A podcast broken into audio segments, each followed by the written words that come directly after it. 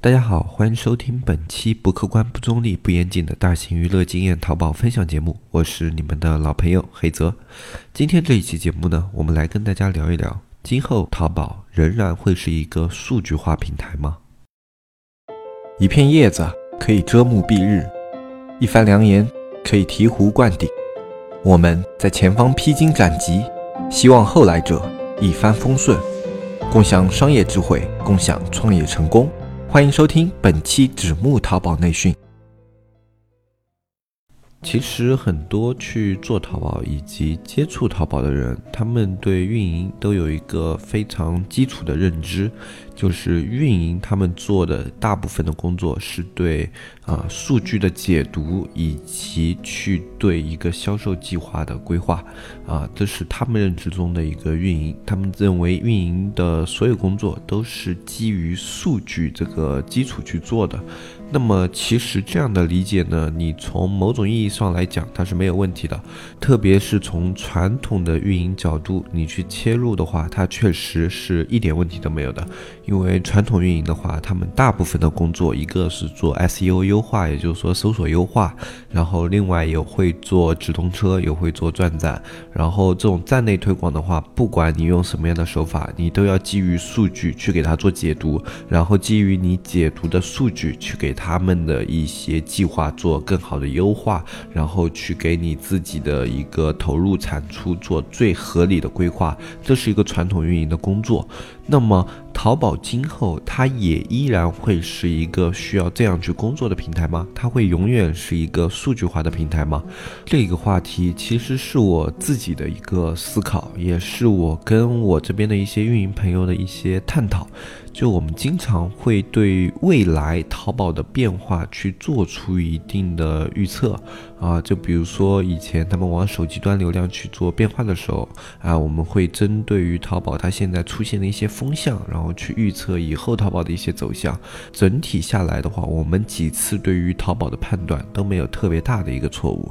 那么啊，这一次我们做的这个讨论呢，它讨论的可能有一些久远，它可能不是一两年之内的事情，它可能。会要呃延伸到四五年啊，甚至更久，而且它也不仅仅是淘宝一个电商平台的问题，它可能是未来所有电商平台的一种生存状态。这也是我们的一些探讨，我们的一些想法，以及我们的一些猜想啊，就基于我们现有的这些啊，我们的一个互联网环境去做的一些猜想。那么，如果在这一段时间互联网有大的什么变动啊什么，那它可能会朝另外一个方向。去做偏转，但是在我们去提取现有的一个互联网环境以及互联网偏向的话，啊，我们会得出一个结论：淘宝今后仍然会是一个数据化平台，但是它会不像一个传统的数据化平台。啊，那很多人可能感觉这句话像一个废话，那么我们也就深度的去解析一下我们这个猜想吧。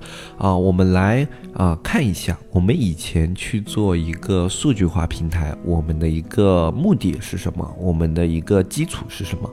我们以前去在淘宝里面做一个数据化平台，其实我们的目的非常的单纯，就是为了获取淘宝的流量，不论是付费还是免费，啊，它的目的都是获取流量。获取流量的最终目的就是把这些流量进行转化，然后形成你的产品利润，啊，这是以前我们去做数据化的一个基础的一个目的啊，就是获得流量，然后转化，然后让商品产生利润，啊，这也是所有的一个商业经营的一个。非常基础的思路啊，就我去做某一样事情，最终的目的是为了拉拢顾客，然后让顾客形成消费。啊，这是基本上所有的一个商业不变的一个命题。在这个命题的情况下，哎，我们衍生出了 SEO 优化去拉取免费流量，然后我们去研究了直通车，哎，用直通车来带动一些付费流量，然后让这些付费流量带动免费流量，从而产生利润啊，或者说赚展，他们都大同小异，哎，这是我们以前去做的一些努力。啊，那他们的一个目的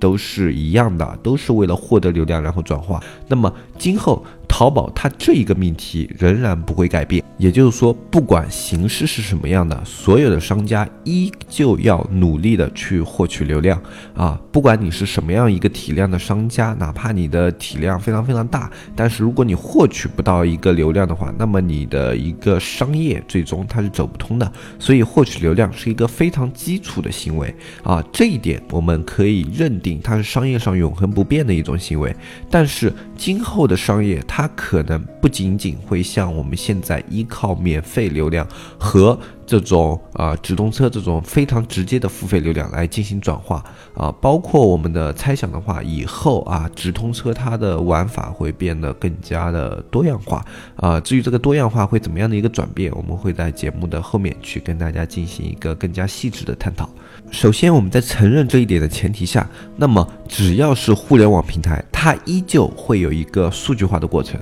啊，就哪怕你以后不去做搜索了，哎。他们可能会用现在这种更加优质的一些标签化算法，然后去进行推送。但是我们作为商家，我们依旧要去做自己的基础。这种情况下的话，你依旧逃不开数据化这样一个大的环境。可能你仅仅就是从以前的一个做标题，哎，做搜索，变成了以后的一个做标签去做曝光，哎，这样的一个过程。这可能是淘宝今后的一个趋势。搜索行为不会灭亡。但是搜索行为在今后一定会被弱化啊！当然，这一点变化的衍生周期可能会非常的长啊，这个可能都不只需要五六年啊，可能需要十来年、二十年的时间啊，去完成这样的一个互联网更加优化的一个信息获取的过程啊。其实搜索它是一种较低能效的一种信息获取渠道。嗯，搜索有一个它不可避免的弊端，就是它需要这个搜索人他有非常高的一个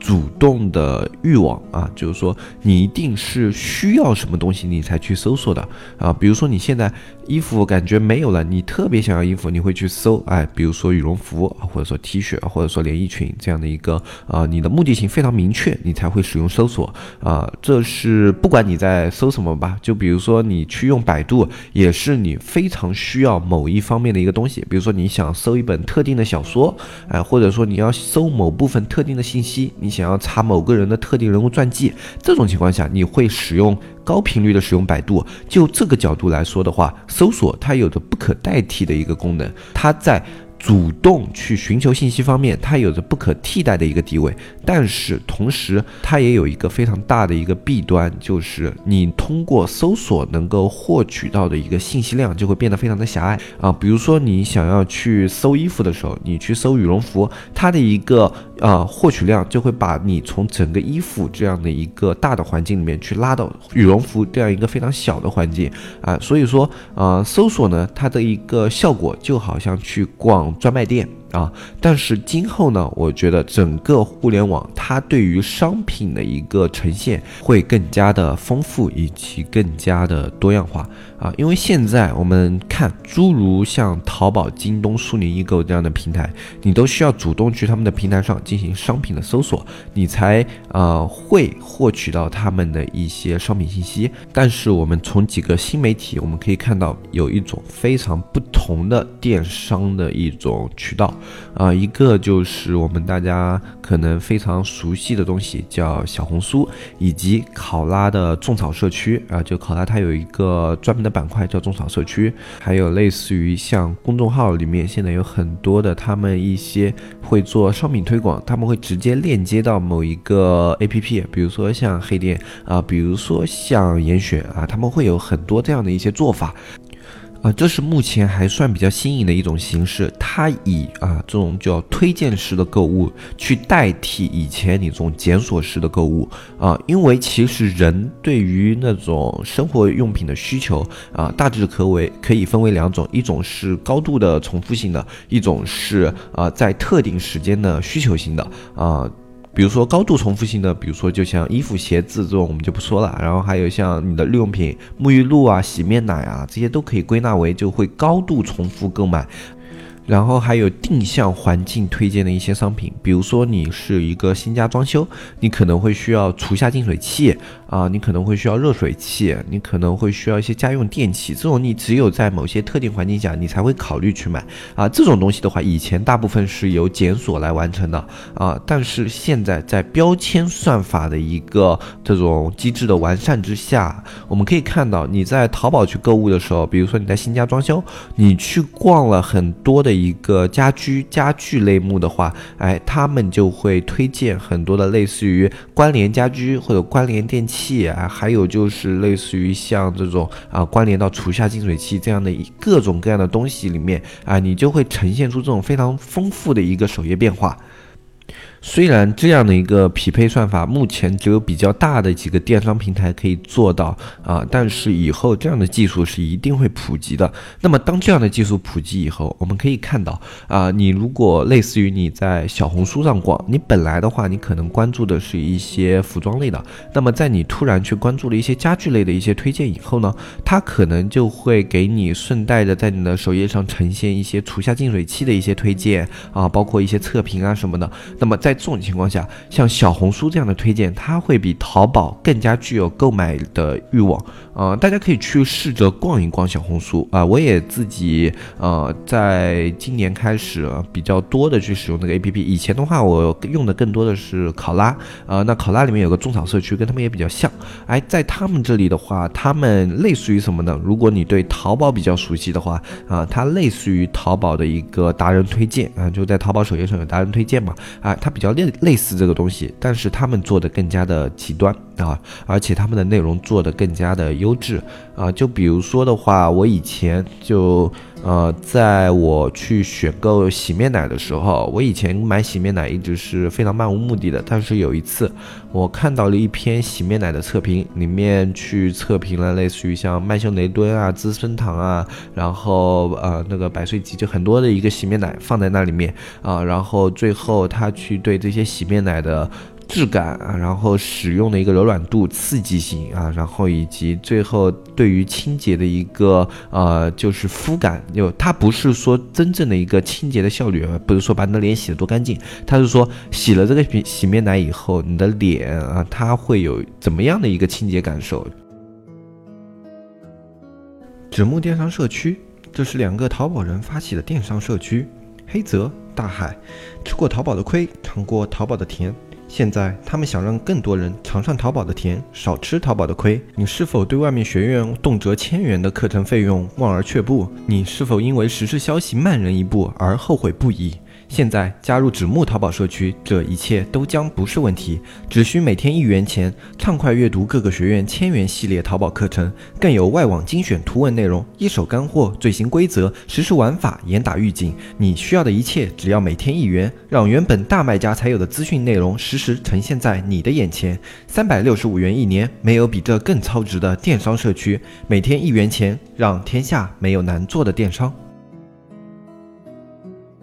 啊，整一篇文章就描述的非常的细致，而且他这篇文章中没有一个非常明显的一个偏向性。那包括就比如说麦秀雷敦，他是说他就是清洁程度非常高啊，就洗下来以后会感觉脸非常干净，但是刺激性较强啊，就是说如果你的肤质比较敏感的话，那么他可能就不太推荐这一款。但是如果你的肤质是属于那种不太敏感的，这款是他的一个第一推荐。然后接下来的话是我记得是资生堂。的 Uno，呃，然后它这款洗面奶的话，就是说日本的一个国民级的男士洗面奶啊，然后在这个洗面奶里面的话，它就是从这个泡沫的丰富程度啊较差一点，就是它里面起泡沫很少，但是这个洗面奶它不管从刺激性还是柔和程度来说，都是非常好的一款洗面奶，而且它里面有多种款式可以供你选择啊，然后就是说这一款的话，推荐这种肤质。嗯，比较敏感，而且呃，对泡沫这种没有太多需求的人啊，那如果你是这种人，他比较推荐 Uno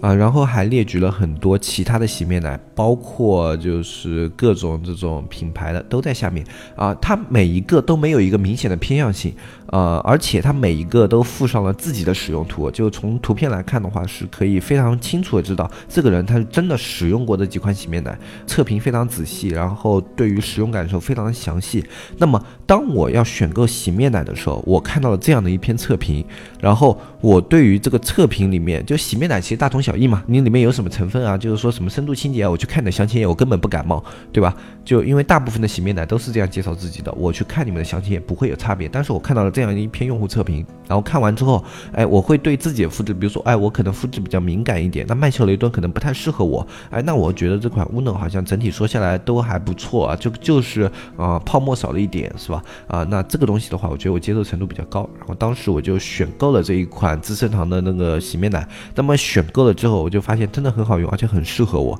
后来我就回去关注了那个人，那个人呢，他是在文章里面每一款他都有自己的一个链接，那么他肯定就是类似于像淘客这样的一个身份啊，就是他可能没有一个固定的商家给他去广告费啊什么的，但是他做了这篇文章，只要我们通过他链接去下单，他都会有收益。像这样这种比较客观中立而且吸引人，同时他自己可以获得利益，这样一个双赢的局面，在今后我相信会越来越多。嗯，包括小红书上也有很多这样的一些东西啊，他们会去自己购买商品，然后仅仅做一个分享啊，然后把链接放在下面啊。有的人他他们根本就不是什么淘客啊或者什么的，他们仅仅喜欢在小红书上分享自己买的一些东西，但是他们就可以把一个商品打到一个爆点啊，这个不是没有发生过的，就我们在周边的商家就曾经有人因为他的用户在小红书上发了一个产品，最后他这个产品莫名其妙就爆了啊，他想了很久没有想通这个产品为什么是爆的啊，后来去我们就反复的去看这些流量来源啊什么的，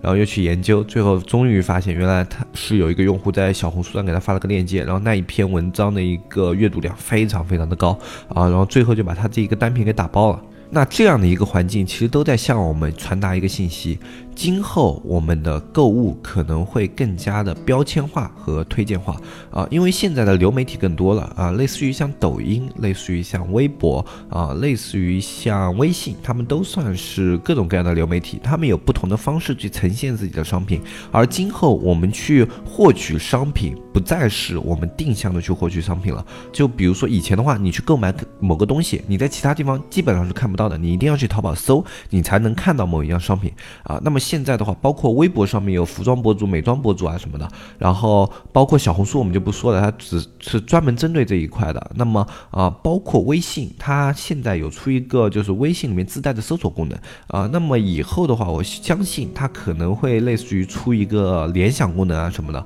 啊。就我觉得它会类似向这个方面发展，因为电商和社交都是一块大蛋糕啊。阿里一直不想放弃在社交这一块的蛋糕，那么微信也一直不太想放弃在电商这一块蛋糕。啊，它虽然没有一个自己特别大的电商平台，但是它跟很多这种在第一梯队的电商平台都有合作，最有名的嘛就是京东。那么在它和这些电商平台进行深度合作之后，我相信以后，比如说你在聊天的时候啊，你们再去进行一些什么啊，你说最近想要去买手机啊什么什么的，那么微信它作为一个数据端口，它去提取这样的信息，你去在微信朋友圈去进行浏览，或者说你在微信的小程序啊啊，或者它其他的。一些页面去进行浏览的时候，你会被推荐的概率就会非常的高啊，我觉得是必然的。虽然说有一点，嗯，就是违反就侵犯用户隐私啊，但是我觉得这一点在技术层面上是可以解决的。包括谷歌之前不是会被爆出就是有窃听门嘛，啊，就是有用户使用在电脑的时候啊，把录音打开，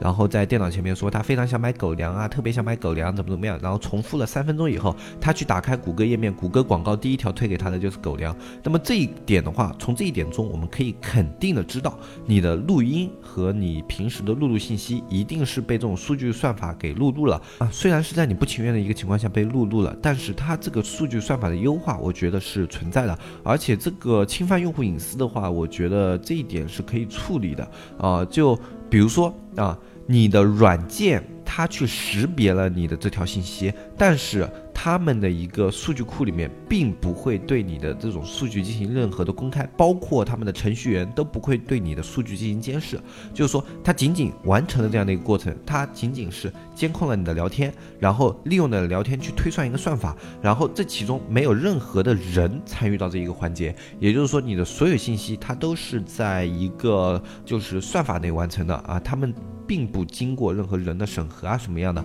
那么我觉得这一种它在技术层面上是可以被接受的啊。包括你在聊天的时候，哎，我们相信啊，你的微信它一定是会产生服务器数据的。呃，包括就是之前警方配合调查的时候，他们可以提取微信的一个服务器的信息啊。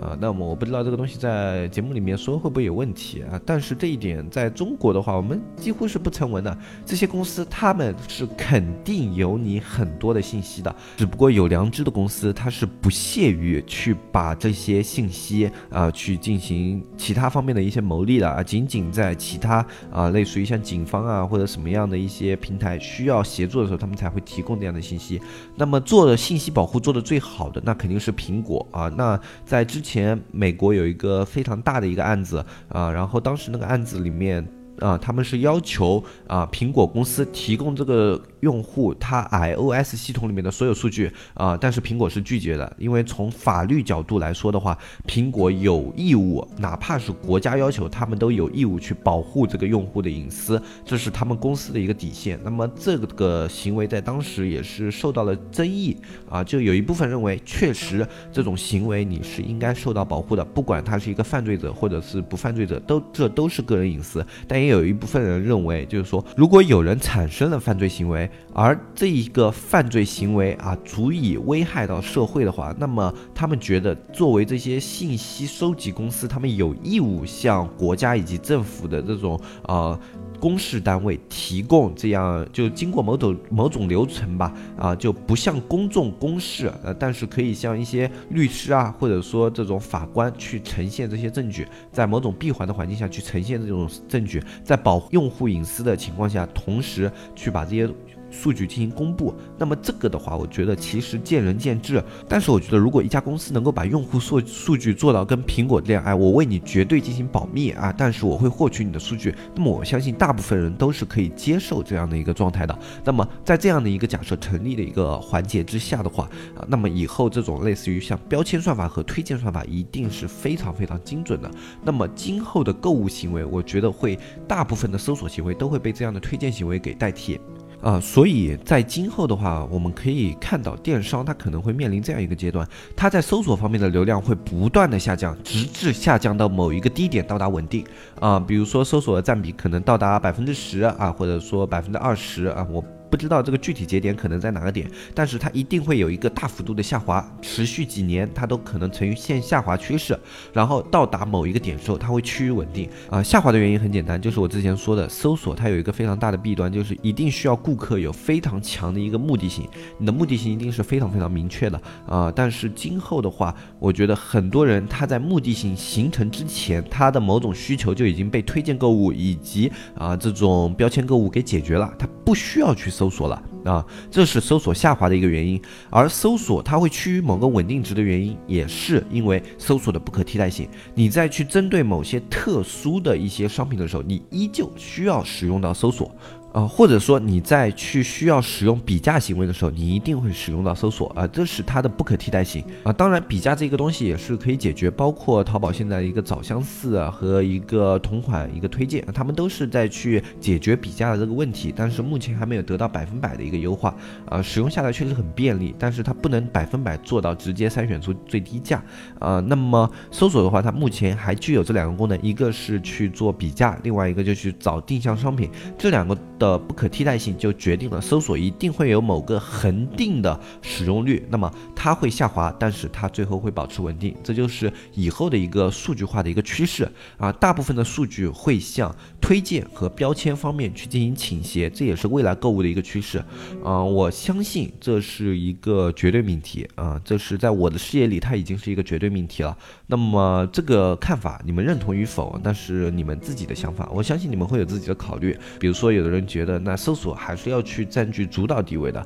啊，他觉得自己的购物习惯啊，可能是一个以搜索为主的。那么他在觉得在今后也依旧是一个搜索为主的一个购物习惯。那么我觉得这种想法的话，见仁见智啊。因为我的话，我去放的视野可能会更加的年轻一些，我会去关注更多的这种新奇的事物。那么我在观点上也会更加的偏向这些新奇的事物一些。呃，因为我个人对这些东西的接受度比较高嘛，那么我在观点上就更加偏向他们一些。这些观点可能会有偏差，但是我觉得他们在某种方向上是应该是大致正确的。啊，我们大部分的判断下来啊，包括我自己啊，几次判断下来的话，在大方向上都是没有一个错误的。呃，所以我觉得，如果作为一个电商的一个从业人员的话，啊，你针对于像推荐的一些平台，比如说淘宝的 V 达人啊，比如说像小红书，你应该会要有一定的关注以及一定的涉猎，就是说说啊，你应该尝试去使用一下淘宝的 V 大人的一些推荐，包括你可以去了解一下它具体的一个怎么样的运作啊，因为我觉得这是未来的一种趋势。对于趋势性的东西，肯定是越早了解并且越早接触越好。那今天我们讲的节目内容就到这里。如果你对电商类的东西有更多的东西想要了解的话，你可以加入我们的电商社区啊，添加小安的微信“纸木电商”的拼音就可以添加我们社区客服小安，小安会给你介绍怎么样加入我们的社区。那么今天这期节目我们就说到这里，我是黑泽，我们下期再见，拜拜拜拜拜。